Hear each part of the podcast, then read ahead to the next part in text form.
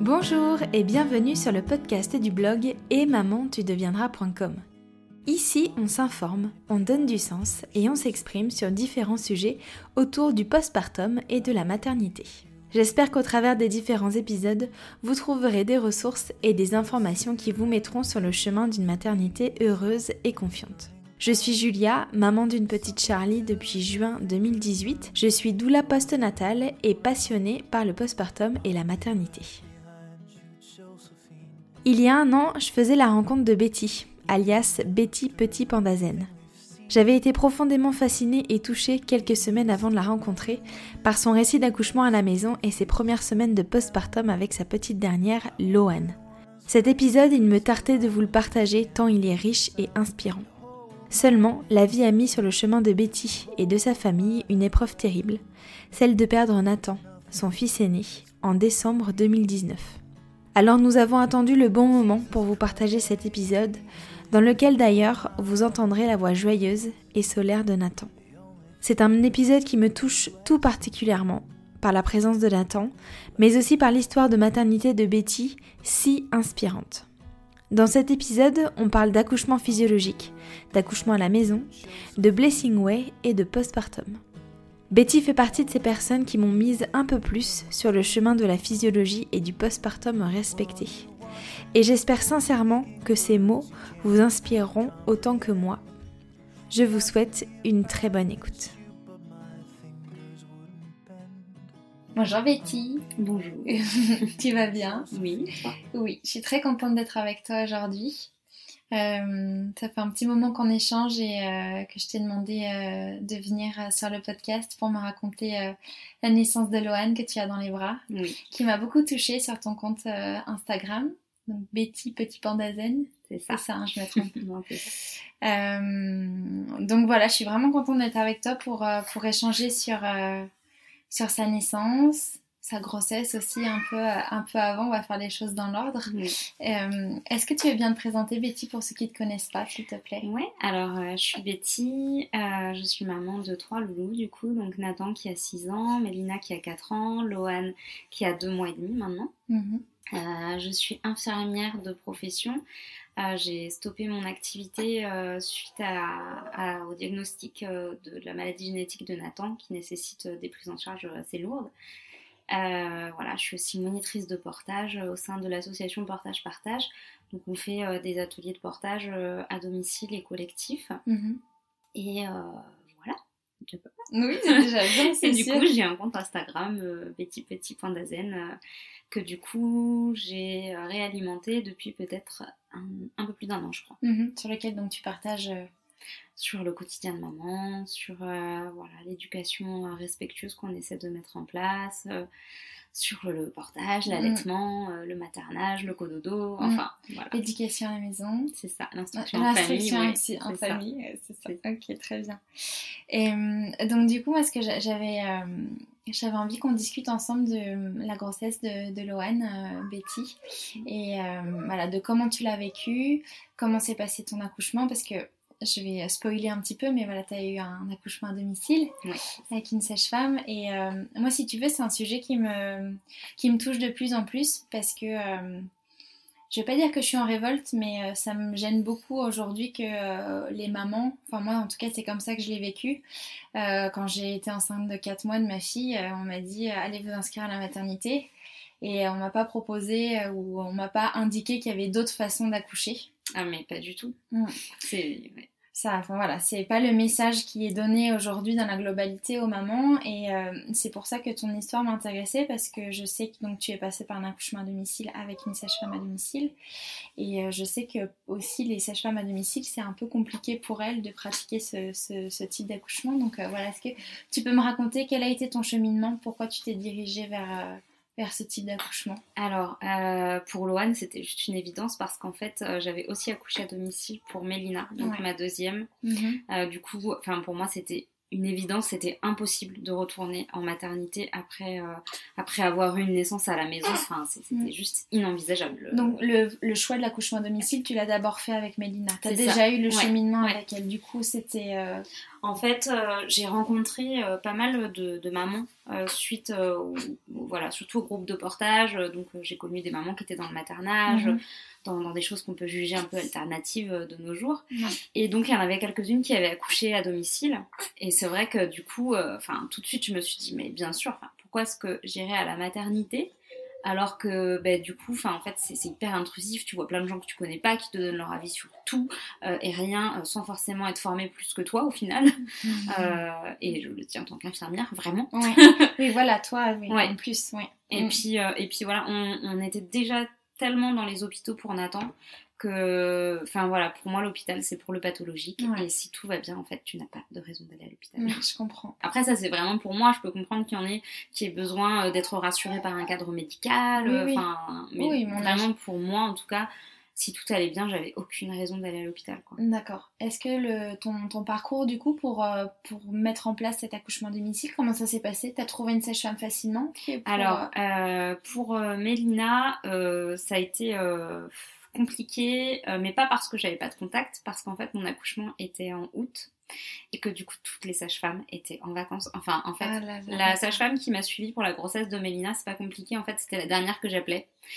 Quand elle m'a dit qu'elle partait en vacances, j'ai fondu en larmes en lui disant en fait vous étiez la dernière, c'est-à-dire que soit elles sont toutes euh, super prises, soit euh, bah, du coup elles, elles partaient en vacances et du coup je lui dis bah vous étiez la dernière en fait. Elle m'a dit écoutez euh, je vous rappelle, je vais voir avec mon mari si on peut décaler nos vacances et en fait elle a décalé ses vacances Oh. pour me prendre en patiente quoi. D'accord. Tu, c'est, par bouche à oreille que tu as contacté ces sages-femmes? Ouais. Ouais, c'est ça. ouais, ouais. Et du coup pour Loane c'était une sage-femme que je connaissais déjà de nom. Ouais. que j'avais déjà contacté d'ailleurs pour la grossesse de Mélina mais qui n'était pas dispo, D'accord. Puisque la sage-femme qui m'a accouchée pour Mélina, elle est repartie aux Pays-Bas, son pays d'origine, D'accord. donc je ne pouvais pas la reprendre. Ok. Euh, et du coup, Par la euh, force des choses, oui. C'est ça, voilà, ça faisait un petit peu loin. euh, déjà là, de, de Bagnolet, elle n'a pas eu le temps d'arriver. donc, Ok, euh, ok. Des Pays-Bas, voilà. Et, euh, et donc là, c'est pareil, c'était du bouche à oreille, c'est sur les groupes de naissance à domicile, euh, voilà, avec d'autres mamans qui ont déjà accouché avec elle. Mais les, les noms sont, sont souvent pas publics euh, du tout. Non, voilà, c'est ça. Alors moi, pour le coup, euh, la, la sage-femme euh, qui qui m'a suivie et qui était là pour la naissance de Loane, elle est assez connue parce que euh, elle a fait euh, partie du film Entre leurs mains. C'est vraiment euh, une, une militante de la AD, donc euh, voilà. Et donc, donc, du coup, tu parles de groupe, de groupe c'est sur Facebook Oui, ou, c'est ça, ouais. Surtout sur Facebook. euh, Est-ce que tu peux expliquer justement pourquoi c'est caché? Ben, en fait, euh, il y a un peu une euh, chasse aux sorcières, hein, si je puis dire, euh, envers les sages-femmes qui font l'accouchement à domicile. Euh, on leur facilite absolument pas la tâche. C'est-à-dire que, euh, pour exemple, une sage-femme au jour d'aujourd'hui euh, ne peut pas exercer en s'assurant parce qu'on leur demande les mêmes assurances qu'aux médecins.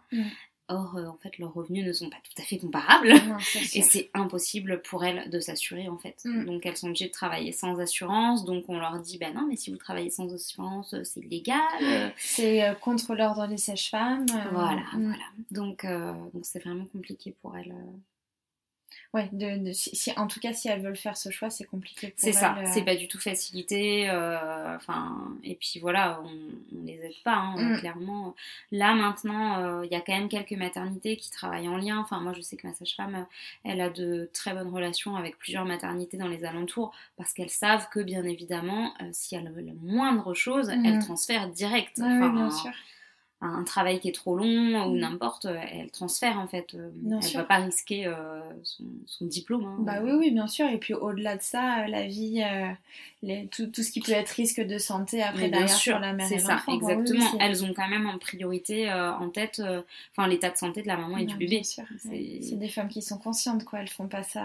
Ouais, et puis du coup, enfin c'est vraiment des femmes qui sont au contact de l'humain en fait. Ce qu'elles Mm. voient en priorité, toujours, c'est l'humain. Mm. Donc euh, elles te feront pas prendre de risques inutiles Mm. pour toi ou pour ton bébé. hein. Ouais, oui, bien sûr. Est-ce que c'est euh, cette sage-femme, elle t'a suivi du coup tout le long de ta grossesse? Quel Ouais. suivi tu as eu? Alors, c'était aussi pour ça le choix d'une naissance à domicile. Mhm. C'est que euh, moi, je voulais euh, bah, connaître la personne qui allait euh, vivre cette naissance avec nous parce que Mhm.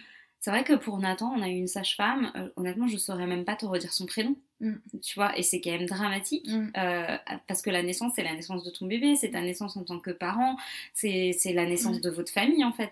Et, et, tu vis ça avec des inconnus. c'est quand même assez flippant de se dire que tu vis ça avec des personnes que tu reverras jamais en fait. Alors que là, enfin voilà, euh, les sages-femmes euh, qu'on a eues pour Mélina et Loane, on les connaissait, on les a vues. Enfin voilà, un rendez-vous avec une sage-femme à domicile en prénatal, c'est une heure. T'en avais combien? Bah du coup, une par mois. Ah, c'est génial que. C'est vrai que je trouve ça hyper rassurant de se mm. dire que tu as toujours la même interlocutrice, que du coup elle te connaît, euh, elle mm. connaît ton parcours. C'est pareil, t'as pas besoin de répéter 15 fois.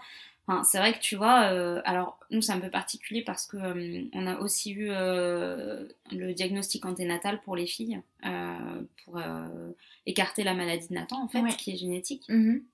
Et, et en fait, à chaque fois, tu es obligé de répéter ton histoire et de répéter. Et en fait, clairement, euh, quand je me suis inscrite, euh, parce qu'il y a quand même une inscription en maternité, et mhm. que donc euh, j'ai eu deux rendez-vous à chaque fois, je crois. donc quatre rendez-vous en tout, si on cumule les deux grossesses.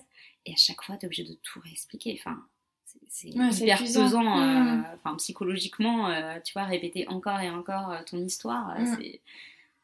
Donc là, t'as pas eu à le faire avec cette sage-femme parce que au ben, oui, tu fais un premier rendez-vous où t'expliques, euh, t'abordes tout, et en fait après elle sait. Et puis elles n'ont pas du tout le même contact. Enfin, tu vois, moi, ma sage-femme, euh, quand on allait euh, la voir, d'ailleurs, enfin, mes sages-femmes, que ce soit du coup celle qui nous a suivi pour Mélina ou Loane, elle t'arrive, elle te demande vraiment comment ça va, mais genre vraiment. tu vois, c'est pas juste bon, ça va, vous avez pas de contraction, machin. Non, non, c'est comment tu vas dans ta vie, comment tu te sens, est-ce que tu es épanoui. Enfin, c'est bien plus que juste est-ce que médicalement ça va? Tu dis sans lien, quoi. Ouais, c'est ça, mm. il y a un vrai lien. Mm. Ok, c'est chouette. Comment tu t'es préparée à cet accouchement du coup sans médicalisation? Alors, euh, j'ai lu, lu, lu, lu et relu. Euh, non, vraiment, enfin, j'ai beaucoup échangé avec des mamans qui avaient eu des naissances physiologiques à l'hôpital ou à la maison. Euh, j'ai lu beaucoup sur la naissance physiologique, ce qui fait aussi que je suis entièrement convaincue que euh, dans 98% des cas, euh, un accouchement auquel tu ne touches pas, tu n'interviens pas, il finira bien en fait. Euh, la plupart des, médicalisations en fait entraînent les problèmes qui entraînent une surmédicalisation encore. Enfin c'est le chat qui se mord la queue. Hein, mm, mm, mm. J'ai appris ça aupreur de Michel Ledan et Liliana Lamers il y a quelques mois. Ouais. Ouais, c'est vraiment un pionnier. C'est un pionnier dans la naissance. Enfin, il est formidable cet homme. Ah Vraiment. à écouter, il est passionnant. Exactement. Et ses livres aussi, justement, font partie de la sélection que j'ai Bien sûr. on y apprend beaucoup. Et puis, enfin voilà, faire prendre conscience aux femmes que toutes les femmes sont en capacité euh, d'accoucher de leur bébé. En fait, la nature est prévue pour ça. Mhm. Euh, mais pour ça, il faut avoir confiance en son corps, il faut avoir confiance en sa capacité à mettre au monde son bébé. Il mhm. faut prendre, enfin, il faut vraiment se connecter à son, mhm à son, corps et à, se dire que mm. depuis des millénaires, en fait, les femmes, elles accouchent. Euh, voilà. Oui, la médicalisation, la socialisation de l'accouchement, comme dit Michel Audin, euh, c'est très récent. Hein, ça... Ben oui, c'est ça. Et malheureusement, alors je suis entièrement convaincue que bien sûr, parfois, heureusement qu'il y a la médicalisation, mm. mais dans 98% des cas, en fait, euh, non. Mm. non, il n'y a pas besoin. Ah ouais. Et euh, est-ce que au-delà de la connaissance, du coup, tu as eu une préparation, tu as voulu te préparer mentalement, as fait. Euh, ouais. Alors, euh, du coup, bah, bizarrement pas la même pour les deux. J'ai pas ressenti le même besoin. D'accord. pour Mélina, on a fait des cours de préparation que donnaient du coup, elles, elles, étaient par deux en fait les sages-femmes pour Mélina. D'accord. Donc j'avais le, suivi avec une seule, mais par contre la seconde nous faisait les préparations à la naissance. D'accord. Donc c'était beaucoup basé sur euh, voilà un peu euh, bouger, mobiliser son corps, mhm. trouver des positions indalgiques. Mhm. et il y avait aussi une préparation en couple qui nous avait beaucoup aidé pour le coup. c'était des massages et tout, donc c'était mhm. vraiment chouette. D'accord. Qui vous ont servi le jour J Ouais, qui nous ont servi et qui nous ont resservi 4 ans plus tard pour Loane. D'accord. Malgré le fait que tu aies fait une autre préparation. C'est euh, ça, ouais. Génial, complémentaire. Je pas refaite, mais du coup, euh, on, avait des, des souvenirs. D'accord. et, euh, et j'avais, je m'étais préparée aussi avec le bouquin Hypnonaissance, donc qui est une technique d'auto-hypnose, mm. voilà. Euh, et pour euh, Loane, en fait, j'ai relu Hypnonaissance en tout début de ma grossesse, mais Mhm. j'ai eu plus de mal à faire les exercices tout le temps parce que, bah, en fait, euh, comme je pense beaucoup de mamans de famille, euh, voilà, j'avais deux enfants à m'occuper. C'est-à-dire que le soir, t'arrives, bon, faire tes exos d'hypnonaissance, c'est pas forcément ce qui te préoccupe le plus. Ça m'étonne pas trop trop. Voilà. Mais par contre, j'avais moins de mal en fait à écouter des méditations. Donc en fait, euh, j'ai beaucoup écouté les méditations de Christelle Karma Mama, qui a en fait un, elle, elle a, euh, elle vend en fait un programme prénatal de méditation et franchement, enfin. Par rapport à tout ce que ça peut apporter, euh, pour moi, c'est c'est une misère euh, comme investissement Mhm. parce que, enfin, c'est le jour J, en fait, j'ai écouté ces méditations, tu vois D'accord, ok. parce que j'avais tellement l'habitude en fait de me mettre dans un état euh, d'auto-hypnose avec sa voix Ouais. que du coup euh, c'était parfait en fait. Mm.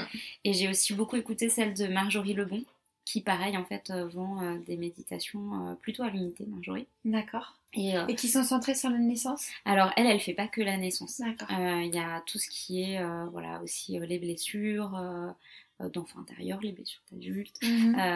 le sommeil des enfants aussi. Nous, ça a beaucoup aidé Mélina.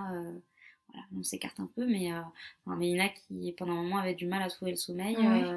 Euh, du coup, on a eu une méditation euh, sur le sommeil de Marjorie et en fait, euh, depuis, nickel quoi. Ah, génial. Ouais, D'accord, ok. Donc voilà, c'est vraiment les, les deux femmes qui, qui m'ont un peu guidée pendant cette grossesse indirectement. Et puis, du coup, voilà, pour Loane, j'ai pas ressenti ce besoin de, de lire et relire euh, des récits parce qu'en fait, j'étais déjà tellement intimement convaincue pour l'avoir vécu moi-même que j'avais moins besoin de me nourrir du vécu des autres en fait. J'avais mon propre vécu Ouais. euh, directement. Mhm. Sachant que pour Mélina, la sage-femme n'était pas arrivée euh, à temps, donc en fait, elle est née juste avec son papa et moi. Ouais. Donc c'était vraiment juste ma capacité à moi d'enfanter en fait. Ouais, bien et sûr. J'avais besoin de Oui, pour personne. le coup, tu l'as vécu à mille... enfin, Ouais, c'est ça. dans la totalité, quoi. C'est ça. Voilà. Ouais. Purement. ok. Et puis euh, du coup, euh, j'ai aussi eu un Mother Blessing organisé euh, donc par mon amie euh, qui est Doula, Cathy, Mhm. euh, voilà, et co-organisé euh, par du coup, Cathy est dans l'association dont je fais partie et il y a aussi Claire qui fait partie de l'association et qui a aidé du coup Cathy à l'organiser, voilà, et à faire le déroulé de la journée le jour J. Donc euh, pour celles qui connaissent pas, euh, le Mother Blessing, en fait, c'est une journée euh, vraiment de célébration à la femme enceinte pour lui apporter plein de bonnes ondes, plein de, de force pour le jour J, pour euh, voilà, la chouchouter, euh, etc. Et donc bon, nous, on l'a fait un peu tard euh, parce que je souhaitais pas l'avoir avant. En fait, j'ai eu une IRM fétale pour euh, D'accord. donc en lien avec la maladie de Nathan. Euh, et du coup, c'était impossible pour moi avant de, de me projeter à faire quoi que ce soit pour la. D'ailleurs, j'avais rien acheté en fait. D'accord. tu l'as eu à combien de mois cette, cette IRM À 35 semaines, si je dis pas de Ah bêtises. tu ouais, pouvais c'est pas très faire parti. avant? Non, on peut pas. En fait. D'accord. On peut pas les faire avant. Donc euh, voilà. Et après, en fait, j'en ai parlé à Cathy. J'ai dit, mais tu sais, c'est bizarre, mais euh, je ressens vraiment le besoin en fait euh, de de d'avoir euh, enfin j'aurais trop aimé avoir un mother blessing euh, voilà ou blessing ouais euh, selon comme on l'appelle euh, pour cette grossesse. Et du coup comme elle se lançait en tant que doula elle m'a dit écoute je, je te le fais si tu veux. Mhm, donc du coup elle m'a organisé ça de manière c'était parfait. Ouais, j'ai vu Il les photos, j'ai lu tes posts et ouais, ça avait l'air vraiment Ouais. incroyable. et puis le jour J ça m'a vraiment enfin j'avais vraiment la sensation et l'impression en fait que euh, bah d'ailleurs j'ai accouché dans mon salon le Mm. lieu où s'est passé le mother blessing Mm. et j'avais vraiment l'impression en fait qu'elles étaient toutes là Mm. tu sais à- enfin il y avait des cartes qu'elle m'avait faites euh, qui étaient là enfin je les ai lues en début de travail euh, Mm. c'était vraiment, euh, vraiment vraiment chouette Mm. Bien, ça avait l'air. Ouais, je je vois dans que- tes yeux. ouais, là. ouais, j'ai les larmes aux yeux Et oui, parce que enfin, me remémorer cette journée et me remémorer euh, la naissance de Loane, où vraiment j'avais l'impression qu'elles étaient là. Mm. faut savoir qu'il y a aussi euh, une tradition que nous on avait mis en place, c'est que chacune, euh, en fait, je leur ai toutes allumé une bougie le jour du Mother Blessing, Mhm. puis on l'a éteinte et elles sont reparties avec euh, chez elles. Mhm. Et quand euh, donc euh, en fait euh, j'ai fissuré la poche des os pour Loane, donc que le travail commençait, Mhm. elles ont toutes allumé la bougie en fait pour être avec moi. Et on avait tout aussi un lien au poignet.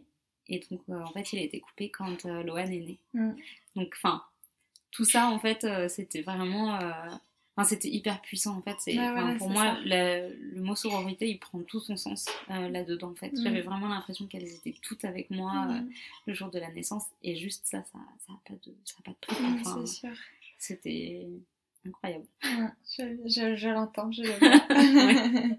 Est-ce que tu peux nous raconter du coup la naissance de, de, de Lohan, ton accouchement à domicile? Ouais, euh, alors du coup, en fait, euh, le matin, euh, donc j'étais à 40 semaines. Déjà la veille, j'avais été marcher avec ma belle-sœur, pas longtemps, on avait marché peut-être 10 minutes, mais en fait j'avais besoin de lâcher plein de trucs. donc j'ai tout lâché en 10 minutes, la pauvre, elle a tout réceptionné, voilà. Tu t'es autorisée à le faire, c'est super. Ouais, c'est Mm. ça. Et puis, et puis pour ça, voilà, j'ai une belle-sœur aussi qui est, qui est formidable euh, et qui était là le jour du Mother Blessing d'ailleurs, euh, puisque c'est avant tout mon amie euh, avant d'être ma belle-sœur. Mhm. Et, et donc on a été marcher un peu la veille et puis je lui dis ah ça y est, j'en ai marre là, il faut qu'elle sorte, enfin il faut que le bébé sorte pardon parce que je savais pas que c'était une fille. mais-. Et, euh, et bref on rentre, la nuit passe, rien. Euh, le matin euh, je vais à la séance d'orthophonie avec Nathan, euh, l'orthophoniste qui me dit ah, je savais pas si ce serait vous. Si si c'est moi. Merci de me le rappeler. Je suis à 40 semaines d'aménorrhée aujourd'hui, terme auquel j'avais accouché pour Mélina. Et j'avais dit, je ne veux pas aller plus loin que le terme de Mélina, c'est pas possible. Enfin, en fait, Mélina, j'avais déjà accouché plus tard que pour son frère. Je me suis dit, j'ai pas accouché encore plus tard. Enfin, c'est pas possible. Et en même temps, enfin voilà, je pense que chaque bébé sait quand il doit naître. Donc. Mais j'espérais quand même accoucher à 40 semaines. Et euh, donc, euh, la matinée passe, euh, je rentre.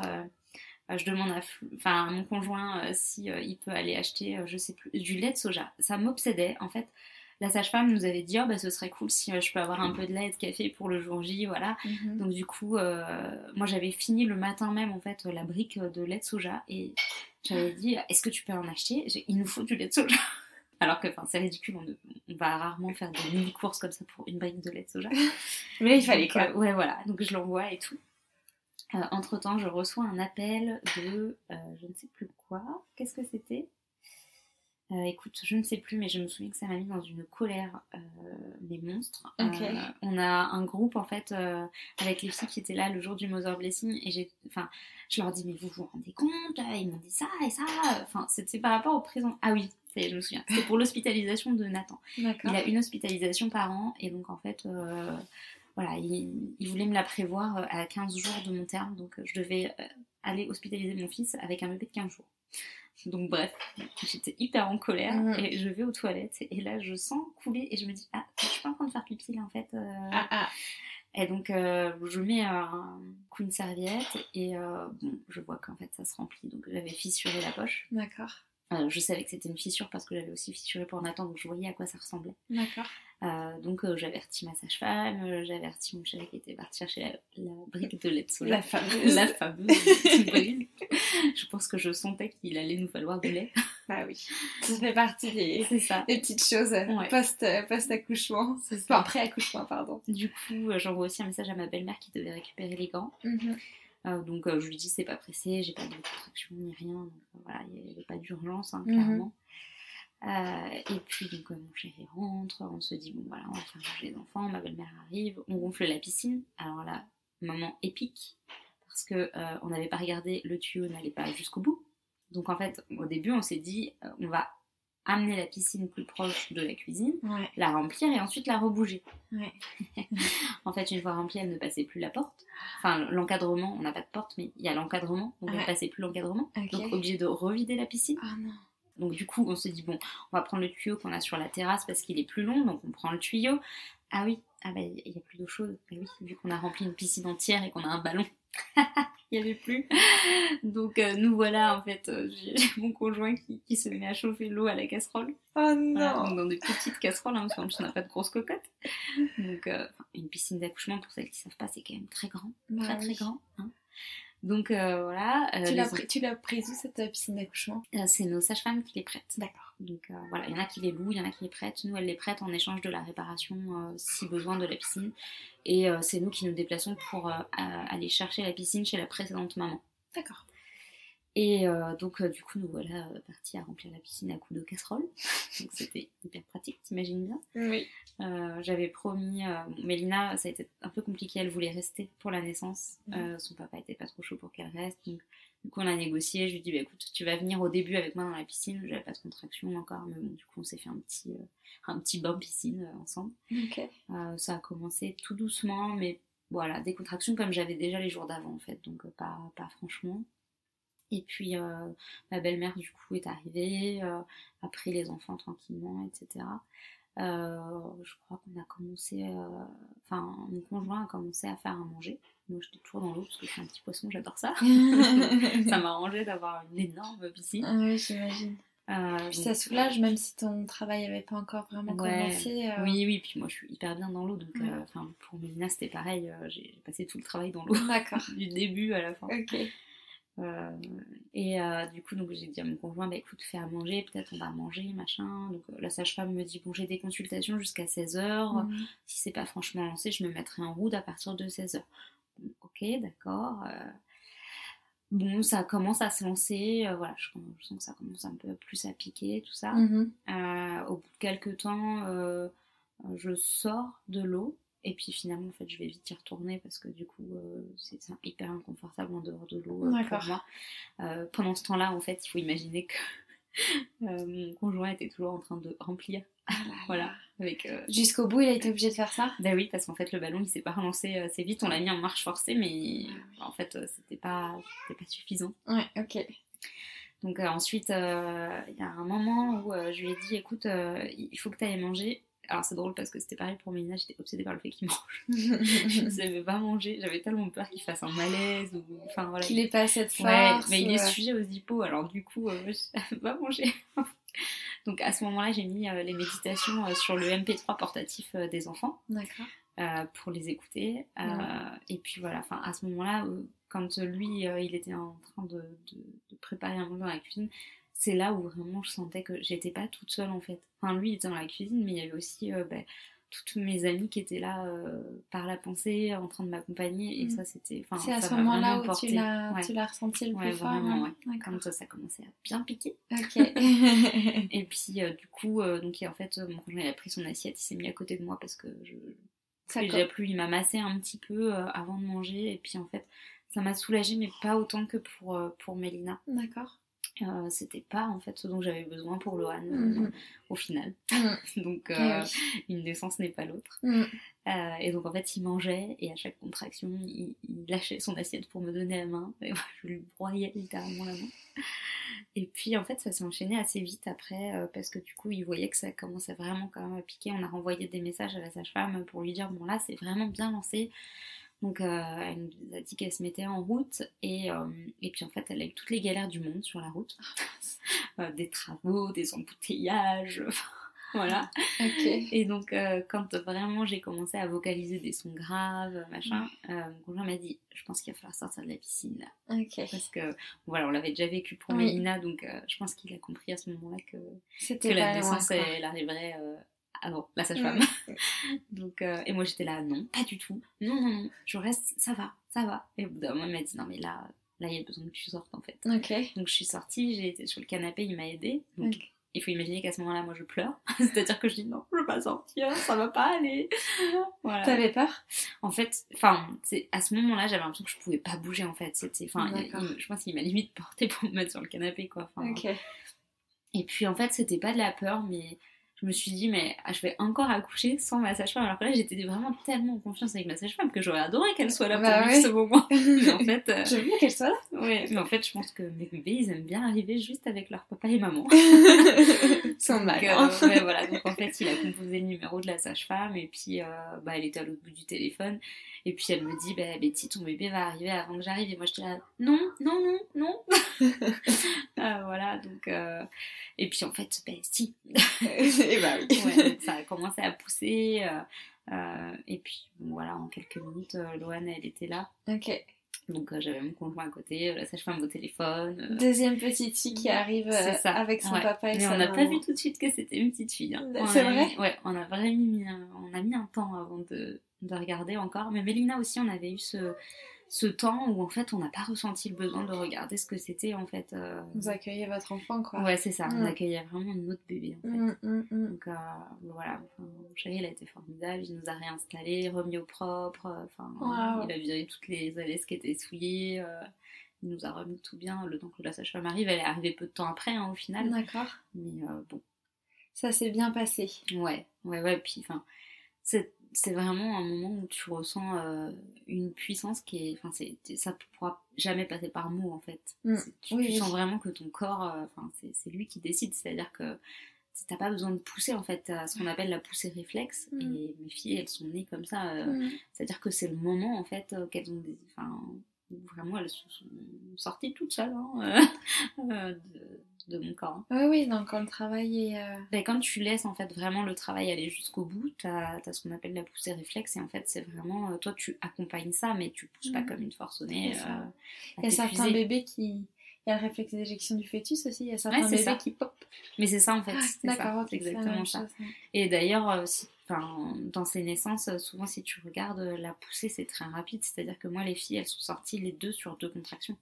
En fait, à partir du moment où vraiment j'ai senti que c'était elle qui sortait, à chaque fois, la tête, elle est sortie sur une contraction et le corps sur l'autre. Voilà. T'as pas, enfin, Mm. ça, ça dure pas, c'est pas des poussées de 30 minutes, quoi.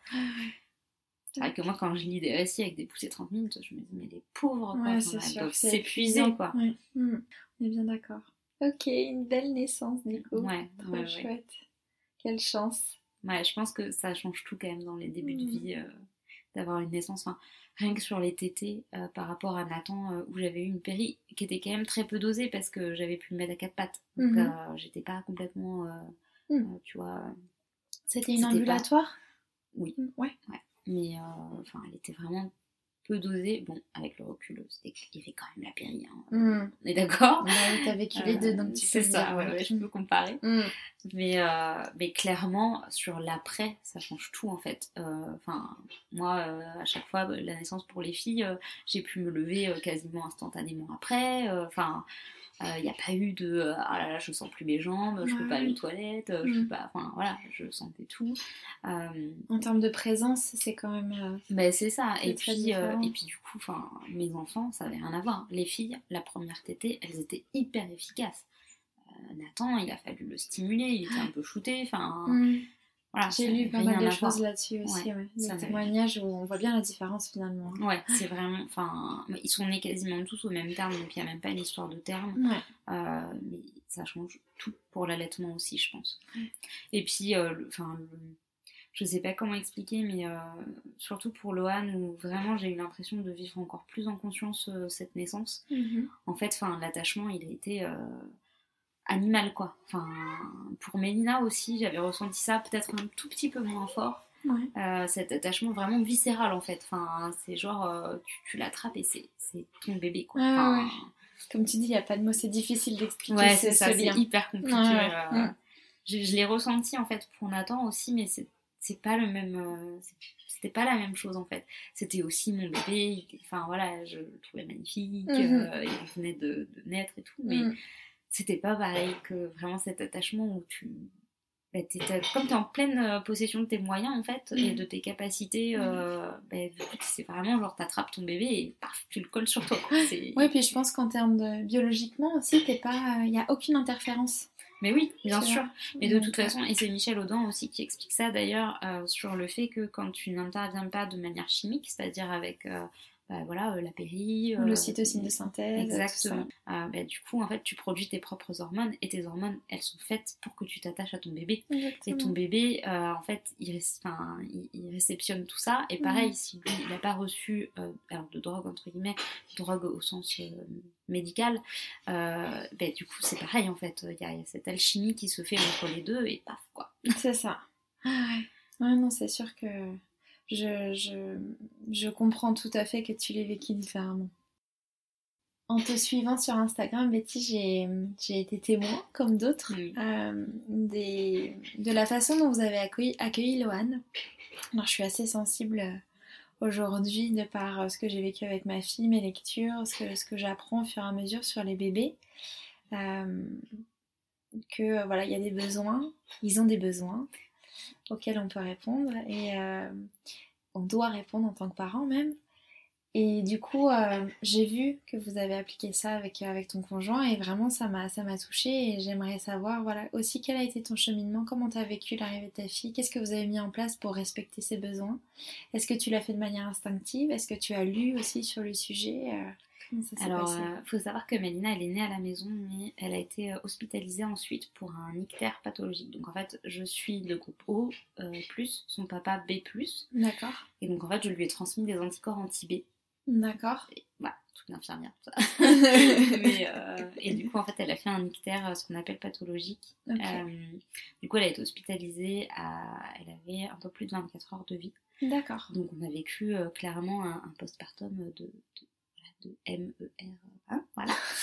Euh, puisque du coup, bah, voilà, hein, même parcours, euh, si tu vas à l'hôpital, alors en plus tu as accouché à la maison, donc euh, tu as droit toute une moralisation, on a voulu passer le bib, enfin bon. Oh là là Voilà. Ouais, vraiment du coup à l'opposé de ce que tu avais pu vivre enfin, de la naissance. Pendant la naissance, ouais, exactement. Et du coup là c'était hyper important pour moi de me dire...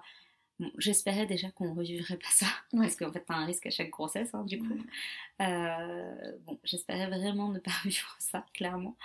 Et du coup, j'avais vraiment envie en fait de vivre euh, le premier mois suivant la naissance, ce qu'on appelle le mois d'or. Donc euh, le mois d'or, c'est aussi bien pour maman que pour bébé. Hein. C'est-à-dire que le premier mois, une maman, elle devrait juste en fait s'attacher à son bébé et, voilà, rien d'autre. Pas à gérer euh, les aînés, pas à gérer le village, pas à gérer la, la vie sociale dans le sens où tout le monde vient en visite et il faut que la maison soit propre, il faut que tu serves le café. Non, non, normalement, c'est bébé, bébé, bébé, en mm. fait, euh, pour ne pas s'épuiser, pour répondre aux besoins de son bébé, justement. Mm-hmm.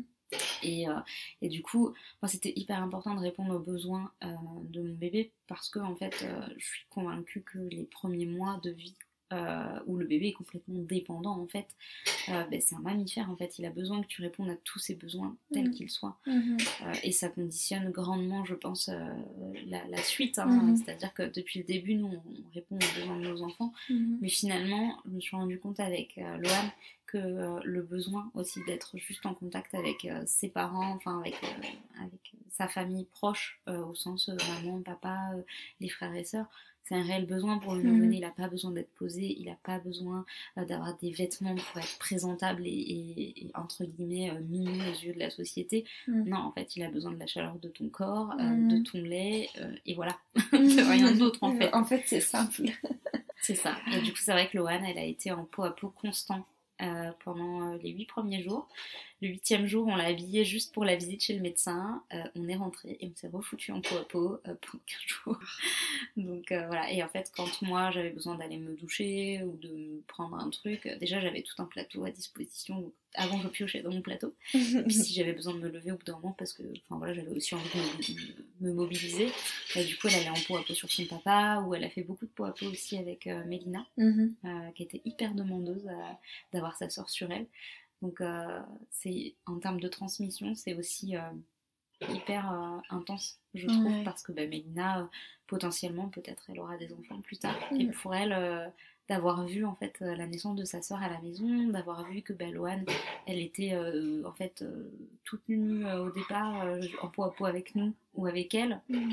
ça devient vraiment sa norme euh, et, ça, c'est inestimable. On, retrouve quelque chose qu'on a perdu en fait sur les générations précédentes. Mm. C'est-à-dire que nous, euh, nos parents, euh, ben, c'est la génération qui a été élevée par la génération post-guerre, mm. avec il faut que la femme elle soit indépendante, il mm. faut vite qu'elle retourne travailler, il faut qu'elle donne le biberon, il faut absolument que l'enfant dorme dans sa chambre et qu'il s'habitue très vite à être tout seul. Et là, euh, je trouve en tout cas que de plus en plus, c'est des choses que nous, notre génération, on commence à déconstruire. Euh, et la génération ben, de nos enfants, en fait, ce sera quelque chose de normal de mm. répondre à son bébé, quelque chose de normal euh, de ne pas le laisser pleurer, de penser en fait avant tout à la relation avec lui avant de penser à acheter un berceau et le dernier ensemble de chez Sergent hmm, bah. Euh, enfin, même si c'est très bien aussi, mais n'empêche que euh, c'est pas ce qu'on. C'est pourtant pas ce, ce, dont on devrait se soucier en premier, en fait. Quand tu apprends que tu es enceinte, et moi, la première, pour Nathan, la première chose que tu fais, avant de te demander quel parent tu, tu vas être, comment tu vas accueillir ton bébé, tu te demandes la chambre que tu vas choisir. C'est-à-dire qu'il est même pas encore sorti de ton utérus que tu penses à le poser dans un berceau. enfin, c'est très juste. C'est assez dramatique quand même. c'est très juste ce que tu dis. Mais c'est déconstruit, comme tu dis. Là, on est en train de le déconstruire. On est en train de, le déconstruire tout ça. Alors après, voilà, chacune, euh, chacune le fait avec son expérience, avec ses connaissances, avec, avec son histoire avec son histoire exactement. Mm. Mais je suis d'accord avec toi, je pense qu'effectivement. c'est important aussi d'arriver à se séparer de sa propre naissance. De voilà, enfin, euh, c'est Michel Audin justement, il me semble, qui disait ça. Euh, en fait, si par exemple toute ta vie tu as entendu que ta naissance avait été dure, longue, laborieuse, euh, atroce, il y a de grandes chances que ton accouchement soit exactement pareil. Mm. Donc c'est aussi savoir se dire que tu n'accoucheras pas forcément euh, comme ta maman. Euh. c'est super que vous fassiez ça. avec Milena, finalement, même si elle a. Mélina, euh, même si elle a que 4 ans, voilà, vous construisez cette transmission, cette image que tu veux lui, tu lui transmettre justement de, la naissance respectée.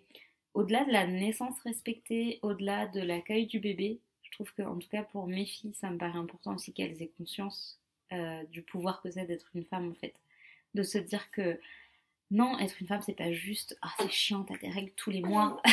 non, c'est pas que ça en fait, c'est que t'as des super pouvoirs. Euh, on fait naître euh, des bébés, enfin, on, construit un petit être, on le fait naître et on est capable ensuite de l'alimenter. Euh, mm. C'est juste incroyable quand même la nature et prendre conscience que voilà, être une femme, c'est ça aussi, c'est pouvoir prendre conscience que ben, on, a, on a un corps qui est hyper puissant. Enfin, mm. c'est fort. Il n'y a pas que la force physique de l'homme. Nous, notre puissance, c'est vraiment de pouvoir euh, créer un nouvel être et le mm. faire naître, en fait. Exactement. Et ça, c'est hyper important aussi pour moi qu'elle voilà, qu'elle n'ait pas une vision péjorative euh, du fait d'être une femme, en fait. Euh, dans une société où être une femme, on a l'impression que c'est un frein à tout. C'est un frein à la carrière, c'est un frein. Enfin. Les femmes, elles sont quand même majoritairement représentées, encore aujourd'hui, malheureusement, de manière péjorative. Mm. Enfin, si tu as un entretien d'embauche, on n'a pas le droit normalement, mais dans la réalité, euh, si tu es proche de la trentaine, on va te demander si tu comptes avoir des enfants. Ouais. Euh, bah voilà, les femmes sont toujours représentées comme hystériques euh, dans les livres, ce genre de choses. Enfin, c'est quand même assez péjoratif. Ouais ça commence très tôt en fait finalement. Oui, pour toi, je pense ce que tu veux lui transmettre. Mais oui, mais je pense que de toute façon c'est dans la petite enfance, mm. euh, voilà, avec sa propre naissance, où elle, elle sait qu'elle est née à la maison, quoi. Mm. Euh, et du coup pour sa sœur, elle s'est même pas posé la question. Elle s'est dit bah oui, elle va naître à la maison. Mm. Pourquoi est-ce qu'elle naîtra ailleurs euh? Je pense que c'est vraiment en, en, vivant ces choses-là et en voyant faire avec ses, enfin avec d'autres enfants que du coup ils prennent conscience de tout ça et que ça, enfin, ça entre en fait dans leur normalité. Hmm. Ouais, ça ancre. Ouais, c'est ça. Ça entre et ça ancre. ok, Betty. Euh, quel message tu aimerais transmettre aux mamans qui nous écoutent? Je pense de s'entourer. Il faut s'entourer, s'entourer, s'entourer. Euh, que ce soit euh, ben voilà, des amis, de la famille, d'associations qui sont à côté. de pouvoir vraiment ben, avoir des femmes autour de soi euh, de pouvoir avoir du relais euh, et trouver aussi ça sur les réseaux si c'est pas possible dans, dans la vie euh, réelle en fait. Mhm. les réseaux, ça amène aussi des belles rencontres qui se terminent souvent d'ailleurs en, bah, en, rencontre physique. On en est la preuve. voilà, on en est la preuve. Et puis de, se préparer en fait, préparer sa maternité, que ce soit le premier ou le cinquième enfant. Je pense que on évolue à chaque maternité et c'est important de se préparer à la naissance, à l'accueil de son bébé, de se poser la question qu'est-ce que je veux vraiment en fait? Est-ce mm. que je veux le dernier berceau euh, euh, en vogue euh, qui ira super bien dans la petite chambre que je viens de peindre Ou est-ce que j'ai envie de profiter en fait de mon bébé des moments qui seront plus jamais là en fait. Une fois que c'est passé, euh, tu peux plus les revivre. Mm. Ok. Merci beaucoup Betty. Merci à toi. J'étais ravie d'être avec toi ce matin. Moi aussi. à bientôt. À bientôt. Voilà, c'est la fin de cet épisode. J'espère qu'il vous aura plu. Si vous souhaitez soutenir le podcast Et Maman tu deviendras, n'hésitez pas à lui mettre 5 étoiles sur l'application Apple Podcast et un petit commentaire, ça me fera super plaisir de vous lire. Vous pouvez suivre l'actualité du podcast et du site et maman tu deviendras de mes activités de doula postnatale sur mon compte Instagram at et maman tu deviendras ou sur mon site www.etmamantudeviendras.com. Je vous dis à très vite pour un nouvel épisode. Merci encore d'avoir écouté celui-ci. Et un grand merci bien sûr à Betty pour cet épisode si riche, si inspirant, euh, que je suis ravie euh, et honorée de mettre dans les oreilles des futures et jeunes mamans qui l'écouteront. Passez une très belle journée ou une très belle soirée. À très vite. Salut.